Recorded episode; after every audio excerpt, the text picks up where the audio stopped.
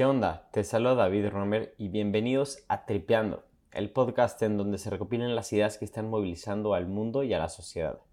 Coleccionamos perspectivas, experiencias y aprendizajes de aquellas personas que están empujando el cambio en algún aspecto de la vida. Tuve una increíble experiencia platicando con Bernardo Cordero, cofundador de Flat. Mete a flat.mx y checa lo que están haciendo. Es un negocio que busca que vendas tu propiedad en tiempo récord Diría que es como un Kavak, pero de departamentos, y están cambiando el mercado de real estate en toda Latinoamérica. Nos metimos a fondo al tema de PropTech o Property Technology, platicamos de cómo Flat es lo que se conoce como un market maker. Bernardo también cofundó Linio, y entonces me contó los pasos que lo llevan a volverse una de las startups más sexys de e-commerce. Esto antes de Amazon en México, imagínate. Bernardo es un emprendedor serial que se cambió por un momento al lado oscuro del venture capital, pero que regresó para crear Flat. Esta plática fueron muchas historias y temas muy interesantes. Sin duda estuvo llena de lecciones y me inspiró para querer empezar nuevos proyectos. Es con mucha emoción que te presento a Bernardo Cordero.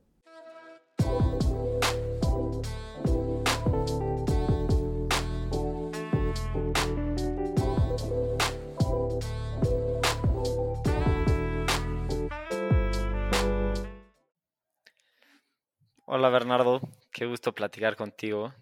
Estoy muy emocionado de, estar contigo en esta plática. ¿Cómo estás? Muy bien, gracias. Gracias por la invitación, David. Em, viendo mis notas, que aquí tengo enfrente, he visto que en tu trayectoria hay varios emprendimientos o al menos varios proyectos que has empezado tú, lo cual se me hace muy interesante. Y pues me gustaría comenzar preguntándote si eras de esos niños que se les veía desde chiquitos que iban a ser empresarios. Es una muy buena pregunta eh, y creo que la respuesta es que no sé, eh, aunque algunas veces me han preguntado, oye, ¿los emprendedores nacen o se hacen? Eh, y, creo que en algún momento de mi vida había contestado, nacen. Y creo que está muy equivocado, ¿no? O sea, creo que la realidad es que los, los emprendedores se hacen eh, por, por el entorno en el que están, por lo que están viendo alrededor, este, y se van creando, ¿no? Y, y, lo viví muchísimo, por ejemplo, en, en Linio. Este, era, era, sin duda una empresa donde estábamos innovando muchísimo, donde teníamos a gente que quería innovar, eh, pero creo que ese mismo entorno también empujó eh, a muchísima gente a tratar y emprender cosas nuevas. De hecho, creo que hay un estudio por ahí de, de, Endeavor, que hay 75 cofundadores de empresas en Latinoamérica que son ex-líneos. Entonces, creo que eso te habla mucho de, de, ecosistema, ¿no? Y lo mismo pasa, pues no solo en Linio, ¿no? Pasa en otras empresas grandes. Eh, estoy seguro que van a salir muchísimas empresas de ex-Rapids, de ex-Nubanks, de ex-Cavax, eh, y de muchísimas más, ¿no? Lo mismo que pasó con el PayPal Mafia en, Estados Unidos. Eh, y yo creo que es, eh, sin duda empiezas con alguien que le gusta la innovación, que, que, le gusta ir por ese camino, pero el momento que está en un entorno, en un ecosistema que lo permite mucho más, pues te va haciendo a esa idea de decir, oye, pues si aquí se pudo y, y, si aquí hubo una oportunidad que se pudo, que, que, se pudo explorar, ¿por qué no yo puedo desarrollar algo por mi lado?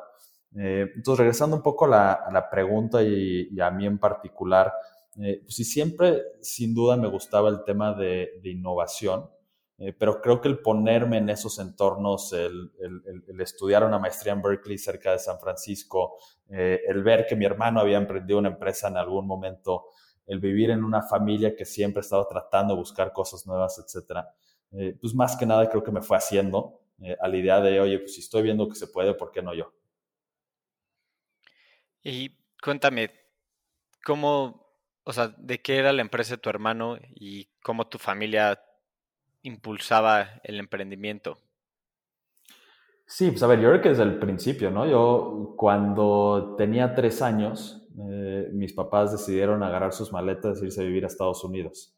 Eh, y con prácticamente nada, eh, nada planeado y nada hecho, sino una decisión de vida de decir, oye, pues podemos cambiar las cosas y queremos algo diferente y vámonos y vamos a ver eh, pues cómo, cómo arrancamos y cómo crecemos y cómo, cómo vamos creando una mejor situación para la, para la familia.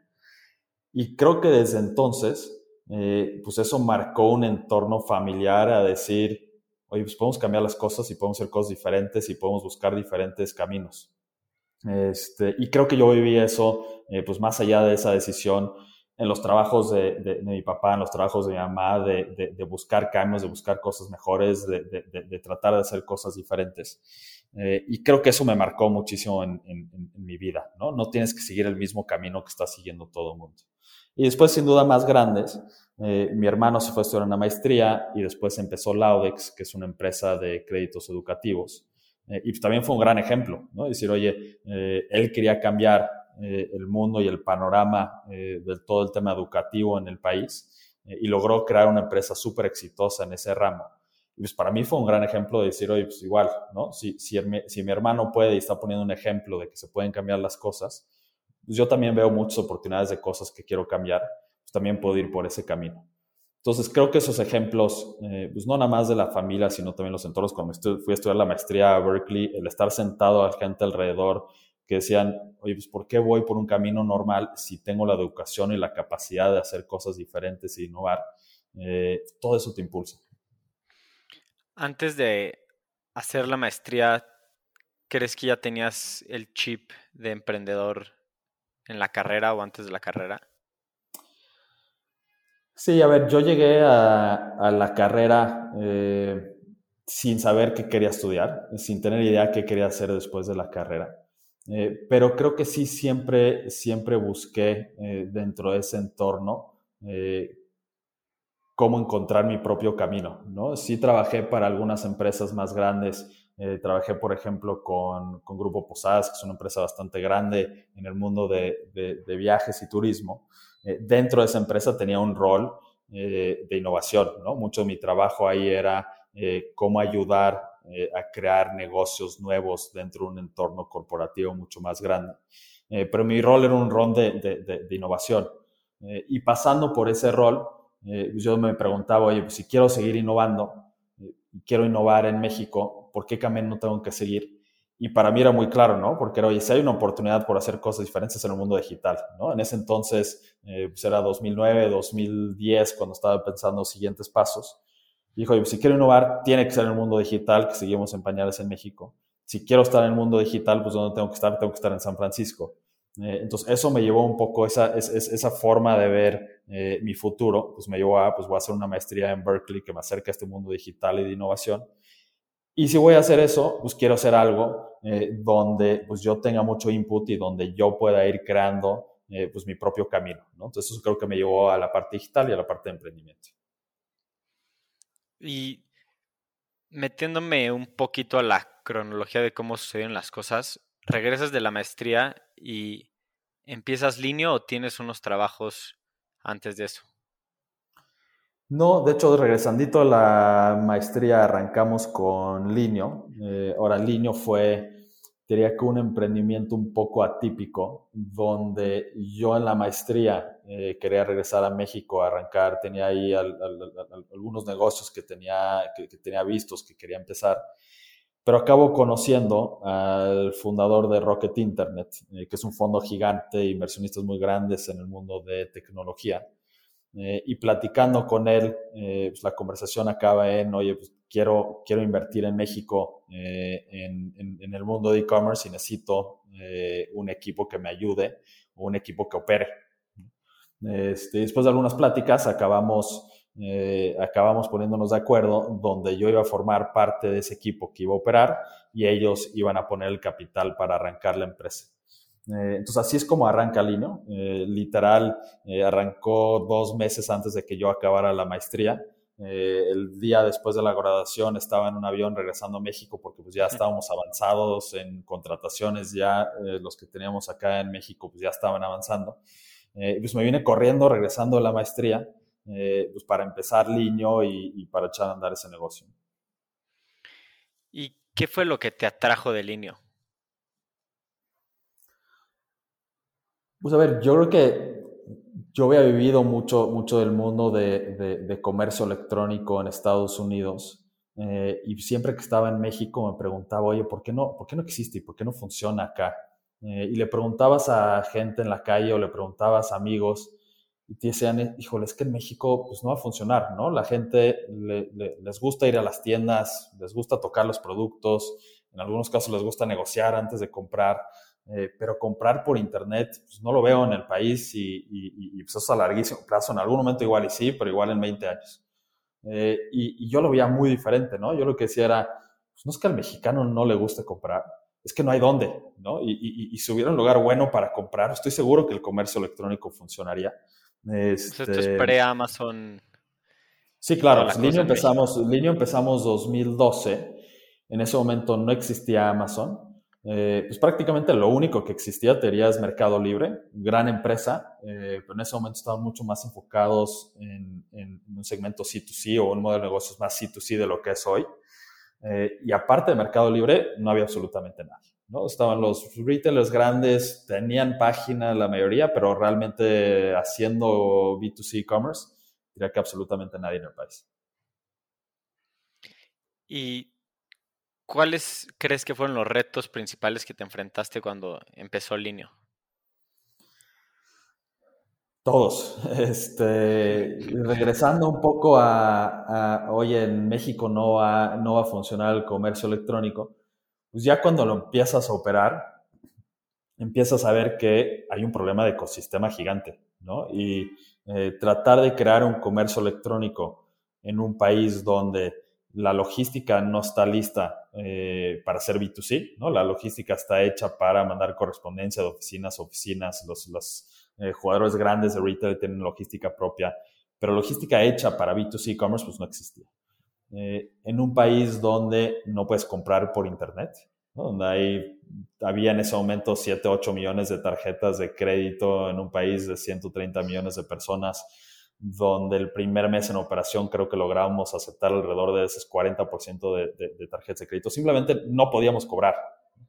Este, y después, eh, en un lugar donde el acceso a data y internet era carísimo. Este, hoy, hoy estamos en otro mundo, pero en el 2012 eh, era, era muy normal que, que, las cuentas baratas eh, de conectividad a datos en tu celular pues fueran de 800, 900 pesos. Este, entonces, pues eso te abría un mercado muy chico de la, de la población. Entonces, estábamos en un entorno donde pues, la gente no podía entrar a Internet, donde la gente no podía pagar por Internet y donde no podías mandar productos.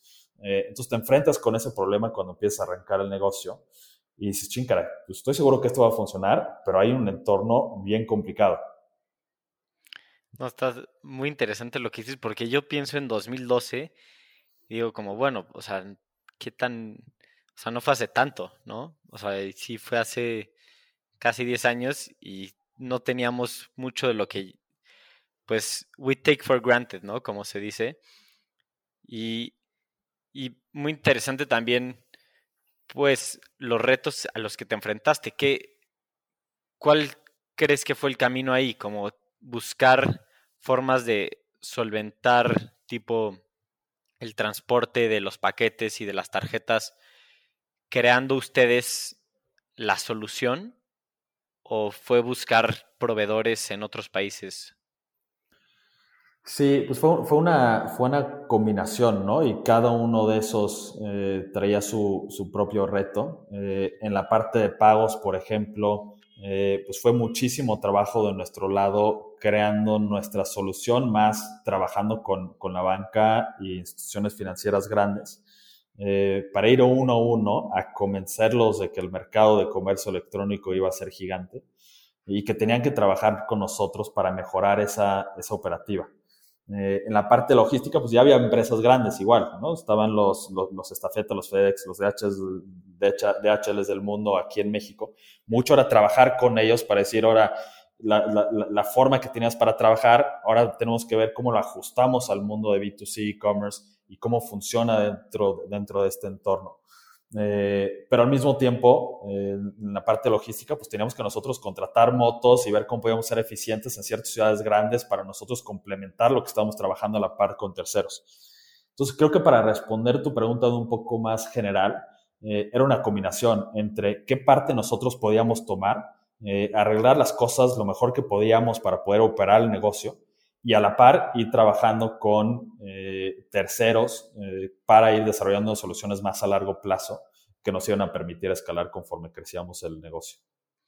Y con este proyecto tan ambicioso que era Linio en su momento, o sea, el construir todo lo que tenían que construir para que pues Linio funcionara, no, o sea, que existieran tantas lagunas en el ambiente mexicano, no te surgían como mil ideas de, no inventes, esto sería una gran fintech si lograras transmitir, o sea, eh, aceptar pagos así, o un gran un gran negocio sería algo como Lala Move o cosas de ese estilo que hoy vemos que están tratando de solventar estas lagunas?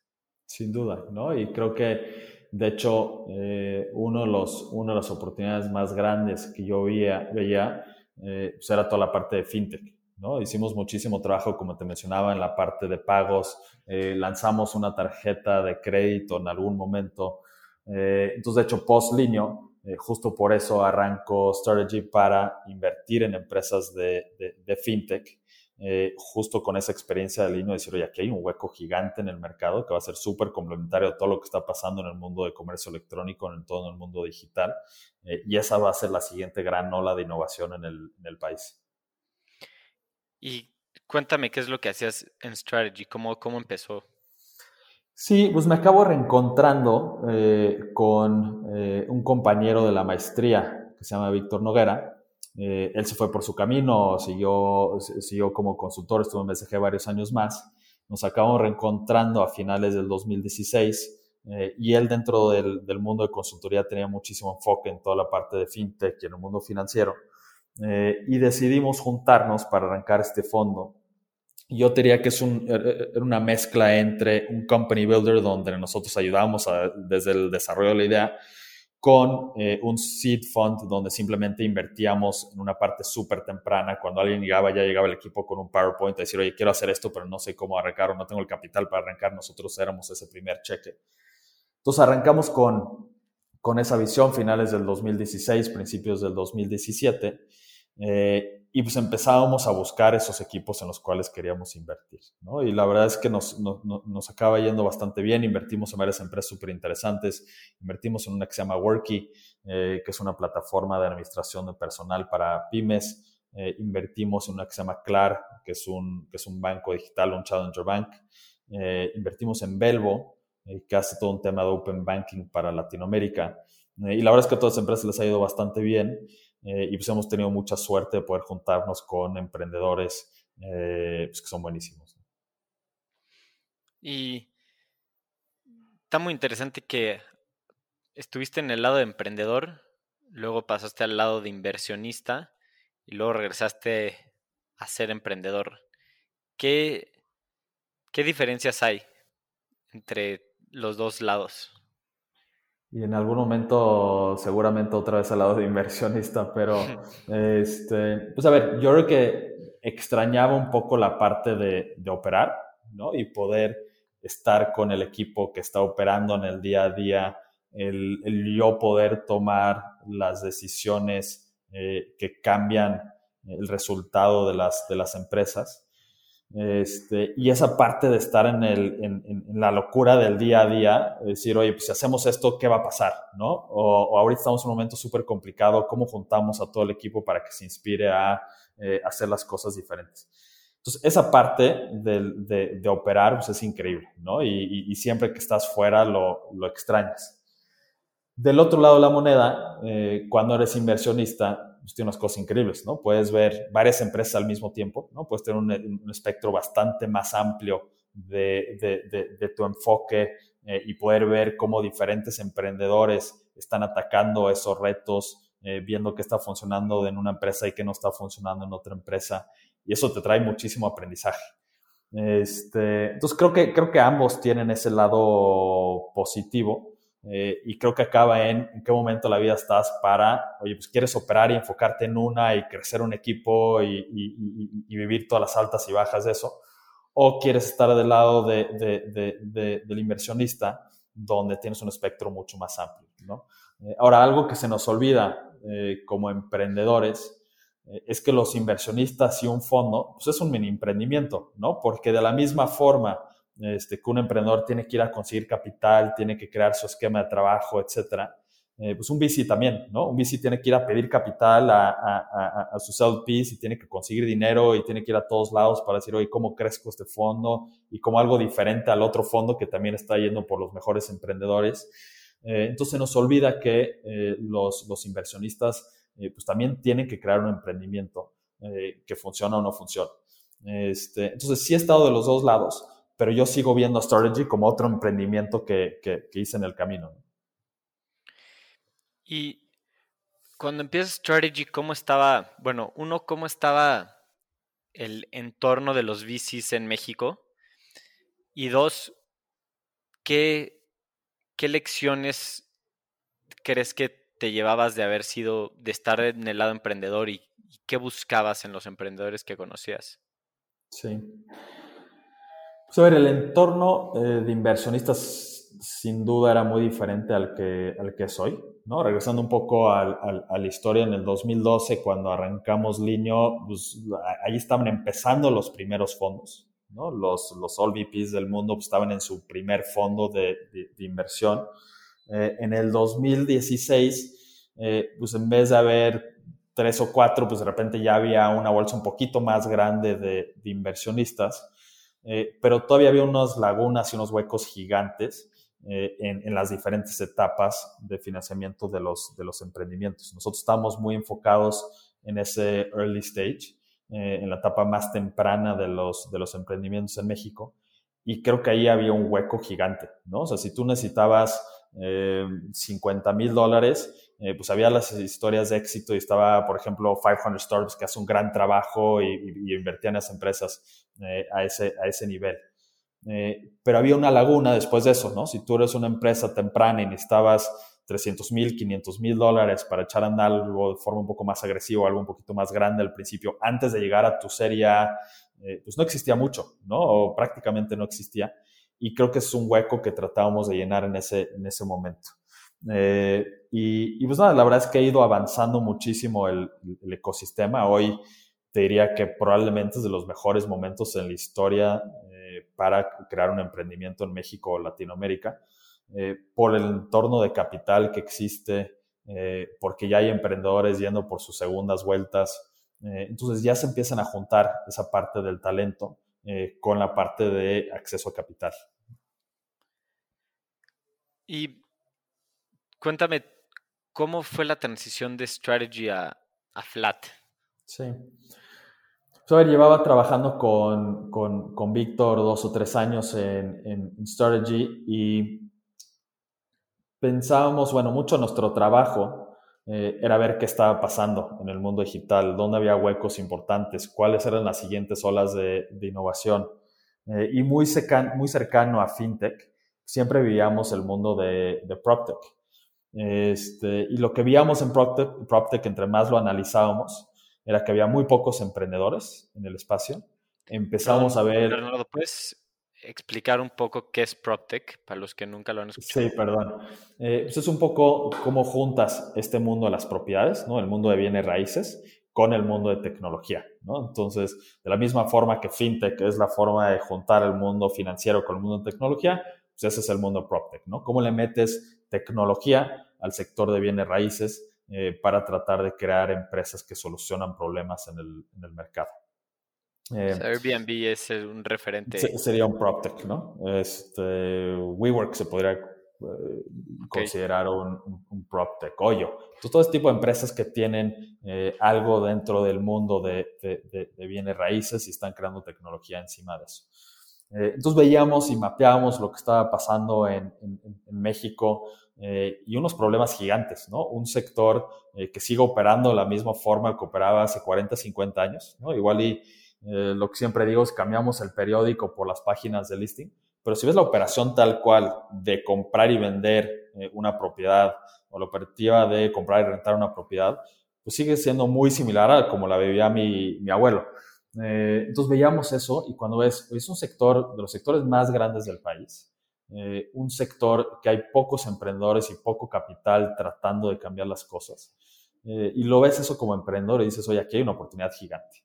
Eh, y eso le sumas, que regresando un poco al principio de la plática de, de, mi familia y del lado personal, etcétera, mis papás, mi familia, etcétera, han estado en el mundo de bienes raíces casi toda la vida, entonces es algo que yo siempre tuve muy cercano pues todos los días. Entonces era una gran forma de decir, oye, pues aquí hay una gran oportunidad, este, es algo que, que, conozco y es una forma de juntar esa parte que me gusta con algo que llevo haciendo en el mundo de tecnología durante muchos años. Y aparte tengo una oportunidad de trabajarlo con eh, Víctor, con el quien llevaba trabajando tres años y que es un gran complemento a lo que, a, lo que podemos hacer. Eh, y pues era la oportunidad perfecta para mí de desarrollar otra, otra empresa. Y me, gusta mucho el nombre Flat. ¿Cómo, llegaron a ese nombre? Y si estaban, estaban entre otros nombres. Híjole, estamos entre muchísimos. Este, probablemente le perdimos más tiempo del que le debimos haber perdido al principio pensando en, nombres. Eh, y luego es medio frustrante, ¿no? Porque llevas dos o tres días hablando de nombres y alguien está empujando uno y te vas a dormir y dices, híjole, es que no me veo llamándole a mi empresa tal durante los próximos 10 años, ahí tiene que haber algo mejor. Este, y, al final, en, una búsqueda y un brainstorming de decir, oye, pues cuáles son otras palabras eh, que tiene que ser muy fácil, muy sencilla, corta, que funcione en español, que funcione en inglés, este, que, haga referencia a lo que estamos haciendo. Eh, pues encontramos flat, que al final de cuentas significa departamento este, en inglés, eh, pues pensamos que funcionaba perfecto para el, para el mercado.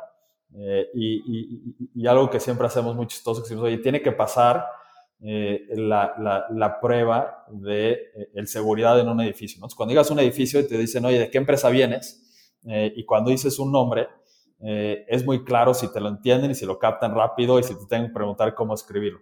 Y la que seguro no pasaba esa prueba era Strategy, ¿no? Entonces llegábamos a un edificio y nos decían, oye, ¿de dónde vienes? Pues vengo de Strategy. Y era, chingada, pues a ver, es S, T, R, no volvemos a cometer ese error.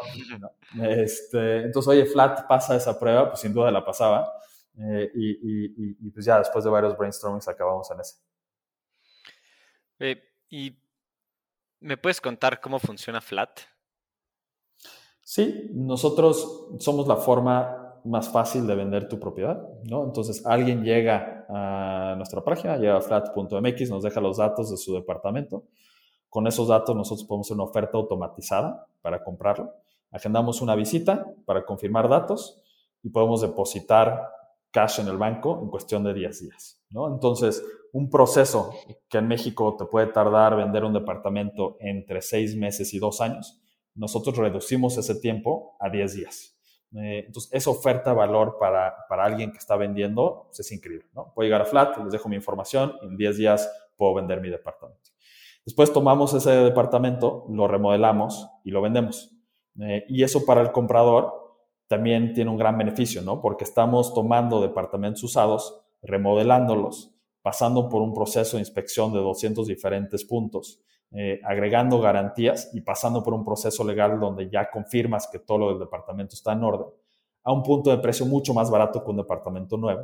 Eh, entonces, en fin de cuentas, lo que estás creando es una marca alrededor de departamentos usados este, a, un, gran punto de precio y eso crea un gran valor también para el comprador. Y ustedes compran todos los departamentos, es decir, o sea, hay, hay departamentos que entiendo que valen mucho menos que otros, pero si te encuentras un departamento en una mala condición o crees que va a estar difícil venderlo, ¿qué es lo que hacen ahí? Sí, a ver, por lo general lo que nosotros decimos es hay un, hay un precio para, para todos los departamentos. Eh, entonces nosotros eh, prácticamente cualquier departamento eh, que cae dentro de, un cierto límite de punto de precio que ahorita estamos trabajando, ¿no? para darte datos concretos. nosotros estamos comprando ahorita departamentos que van desde 1.5 millones de pesos hasta 6 millones de pesos, departamentos usados de 3 años a 60 años, eh, y dentro, eh, hoy en día estamos en prácticamente toda la Ciudad de México, lanzamos Estado de México y estaremos lanzando otras ciudades, pero dentro de esos parámetros eh, pensamos que cualquier departamento lo podemos adquirir y lo podemos remodelar para estar listo para, para venderse.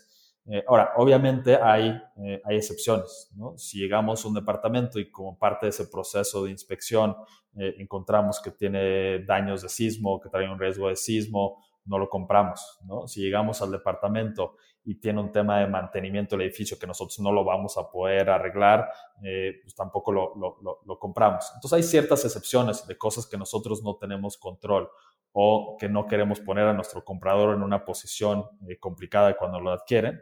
Eh, aparte de eso, compramos prácticamente cualquier departamento dentro de esos rangos. Se me hace muy interesante, pues, lo que están haciendo en Flat y me gustaría enfocarme un poco en cómo están creando esta confianza para el comprador, porque pues, creo que este es un mercado en el que pues hay mucha asimetría de información en muchas ocasiones y para el comprador saber que se está comprando en flat es un departamento que ya fue revisado, que ya fue remodelado y que no tiene ningún vicio, se podría decir, eh, es muy interesante cómo taclean ese problema. Sí.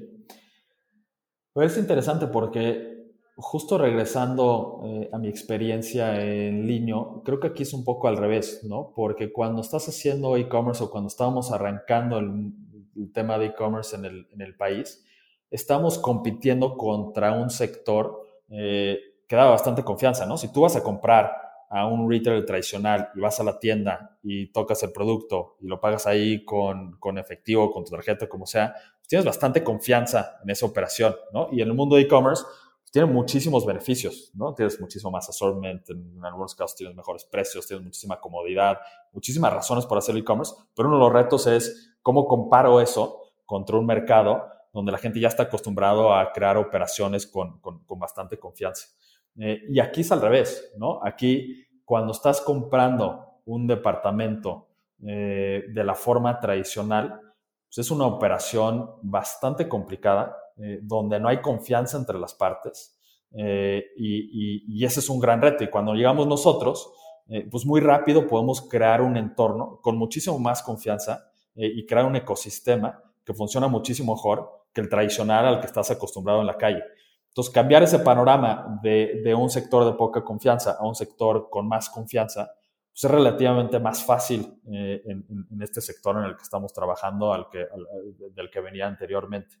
Eh, entonces, creo que eso es súper interesante.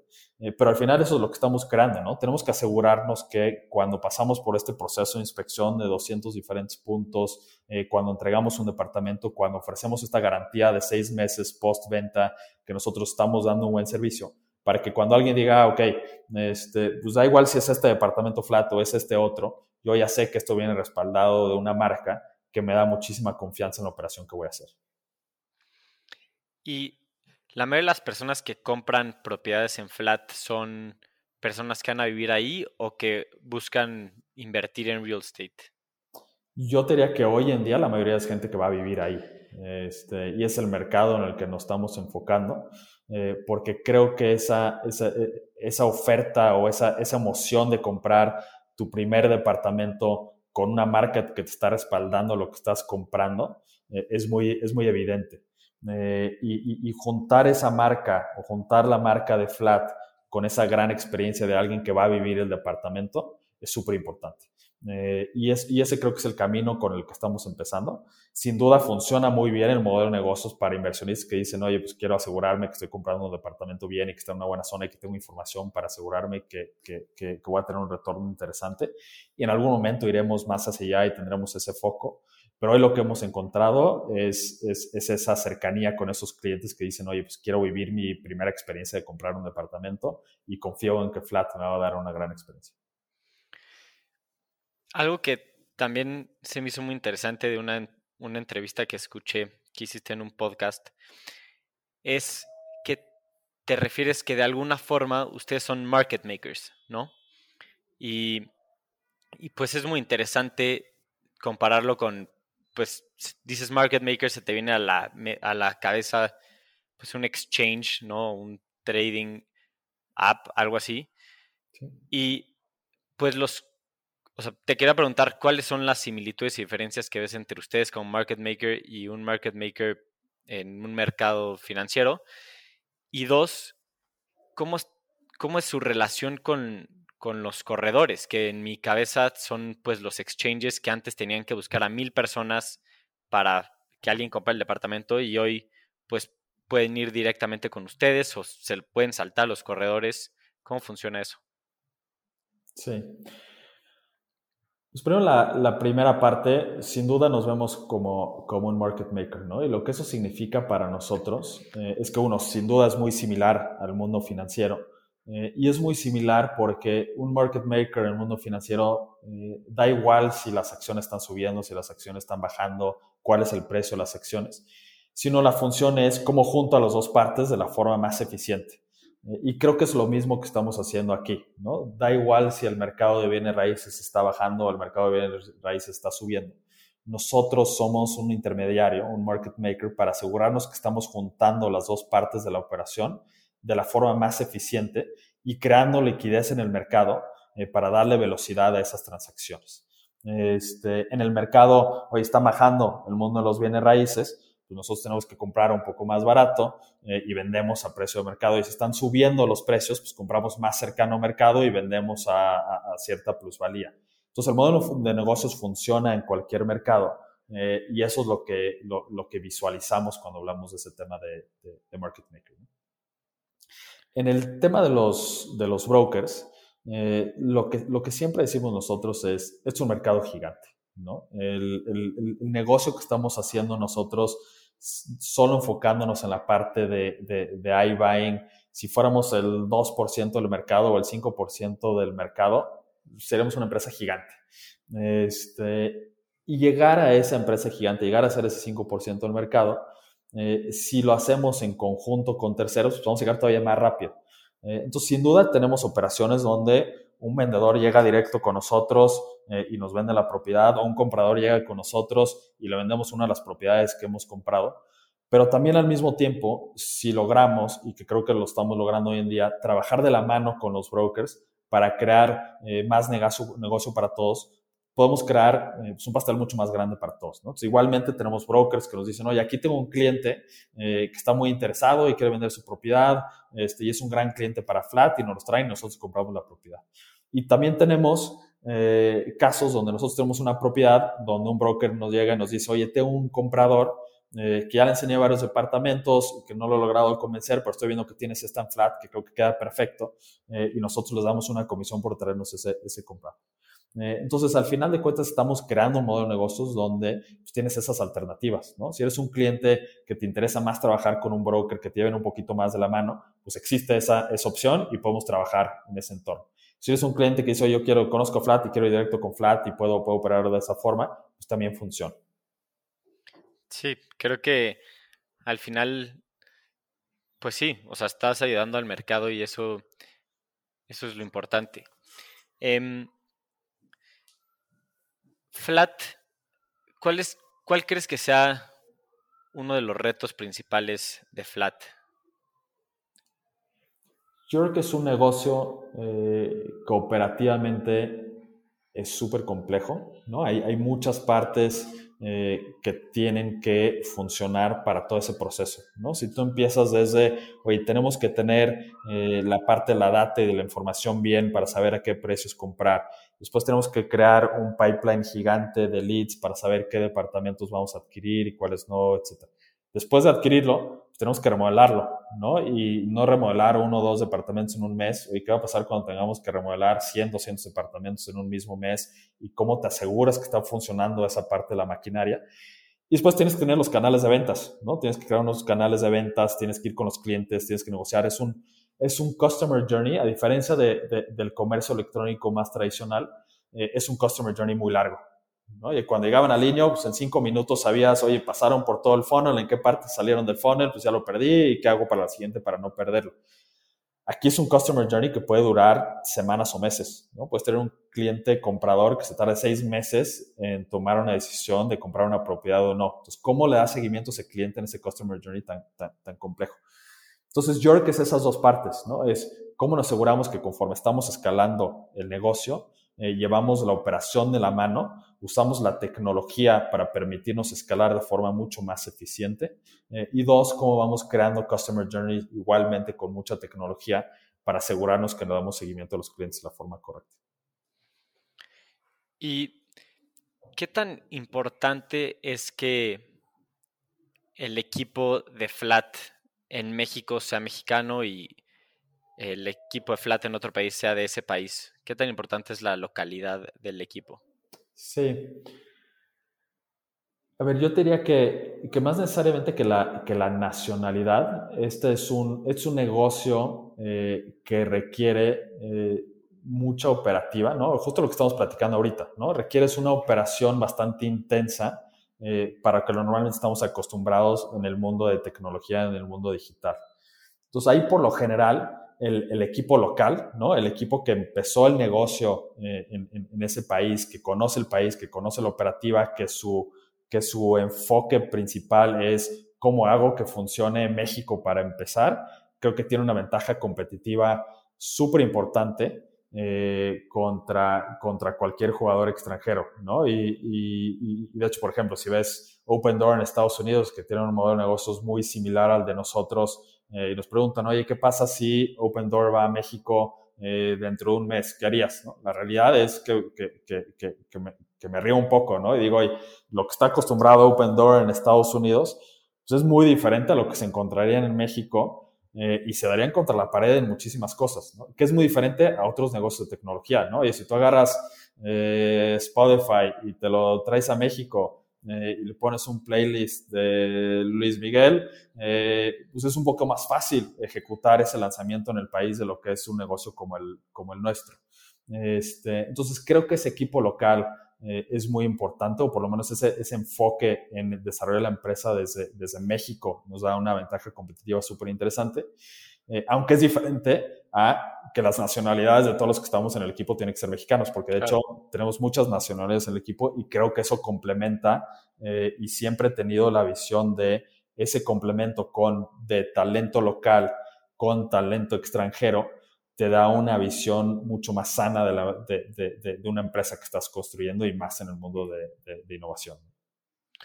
¿Y puedes pensar en un ejemplo que creerías que si Open Door viene a México se daría contra la cabeza? ¿Es algo que, que se sorprenderían? Este, pues muchísimo, ¿no? Primero, todo el proceso eh, notarial, eh, hipotecario, eh, etcétera, es muy diferente al de Estados Unidos eh, y tienes que conocer ese proceso para saber cómo ejecutar de forma eficiente en el país. Eh, pero probablemente más importante que esa sería toda la parte de la información. ¿no? En, Estados Unidos están acostumbrados a que hay un sistema central de información de todas las propiedades que se compran y se venden. Entonces te conectas a eso y con esa información pues, puedes hacer maravillas para, para, para hacer todo el tema de, de avalúos de las propiedades. Y aquí no, ¿no? Aquí la, la, información está escondida en algún lugar en el, en el registro público. Eh, entonces, mucho de nuestro trabajo es cómo creamos información dentro de un mercado eh, de opacidad de información. Este, entonces, creo que sería una que dirían, oye, pues, ¿cómo operan ¿no? en, este, en este mercado eh, y en este entorno? Entonces, como esos hay, hay, hay, hay mil ejemplos. Este, y creo que, creo que eso nos da esa, esa, esa ventaja como equipo local. ¿Cómo ves el futuro de la industria PropTech en México y en Latinoamérica? Sí, te comentaba en algún momento que cuando tomamos esta decisión había pocos jugadores en el, sector eh, y creo que eso va a cambiar de forma radical, ¿no? Y nos pasó en el mundo de fintech, ¿no? Cuando empezamos a invertir a través de Strategy en el 2016, 2017, pues había muy pocas fintech en ese momento, había poco capital enfocado en ese sector eh, pero lo ves hoy en día y es completamente diferente. ¿no? Hay muchísimos emprendedores, muchísimo capital, muchísimas empresas que están creciendo muchísimo en ese, en ese sector, en el mundo digital. Eh, y creo que lo mismo vamos a hacer en el mundo de PropTech. ¿no? Vas a ver eh, un sector en tres años con muchísimo capital, con empresas que han logrado crecer muchísimo, emprendedores que salieron de la, de, de la PropTech donde empezaron como Flat para empezar otra PropTech después. entonces un entorno competitivo eh, pues más interesante y más intenso. Eh, y creo que eso es muy sano para todos. Perfecto. Em, Bernardo, ya pasando al último capítulo de, de esta plática, quería ver si nos puedes recomendar algún libro, podcast, blog, película, lo que sea, que te haya marcado y que te gustaría recomendarle a los que nos escuchan. Sí, hay, hay, uno que se llama, hay un libro que se llama Hard Things About Hard Things, eh, que es increíble y ese, ese enfoca muchísimo en la parte, creo que está mucho de la parte operativa, ¿no? Y de los retos y las complicaciones que salen eh, cuando estás creando una, una, una empresa. entonces, creo que eso es buenísimo para cualquier persona que está operando en un entorno de, de un emprendimiento. Eh, y luego también me gusta al mismo tiempo las que te obligan a soñar un poquito, ¿no? Y, eso es bastante típico y, probablemente un poco choteado. Eh, pero, por ejemplo, el otro día estaba escuchando eh, el, audiolibro, el audiolibro de, Elon Musk y, ese potencial de soñar, de decir, oye, pues puedo crear una empresa de coches, puedo crear una empresa como SpaceX, etcétera, te hace soñar, ¿no? creo que esa, esa combinación de decir, oye, escucho cosas que, te enfocan a decir, oye, puedo hacer lo que quiera, ¿no? Y es cosa de eh, cómo llego a ese punto. Y luego también, cómo tengo la otra perspectiva de decir, pero no es tan fácil, ¿no? Y van a salir muchísimos problemas, hay problemas de ejecución y operacionales y cosas que salen mal y no todo es el sueño que estás acostumbrado a ver en las películas. Eh, creo que es importante esa combinación. No, pues súper recomendaciones y, y súper lección. Y pues te agradezco mucho, Bernardo. De verdad, creo que súper interesante lo que están haciendo en Flat. No sé si tienes em, redes que nos quisieras compartir tuyas o de Flat. Sí, me pueden seguir a mí en Twitter, eh, arroba Bern Cordero, entonces B-E-R-N Cordero. Eh, flat, todas las típicas, ¿no? Estamos en, estamos en todas, estamos en Instagram, estamos en Facebook, nos encuentran en flat.mx, eh, síganos en todas. Perfecto. Pues muchísimas gracias, Bernardo. David, muchas gracias por tu tiempo. A world where science and progress will lead to all men's happiness. Why do we crystallize imagination? And I have my mind. The mind needs books like a sword needs a whetstone. Artificial intelligence could spell the end of the human race.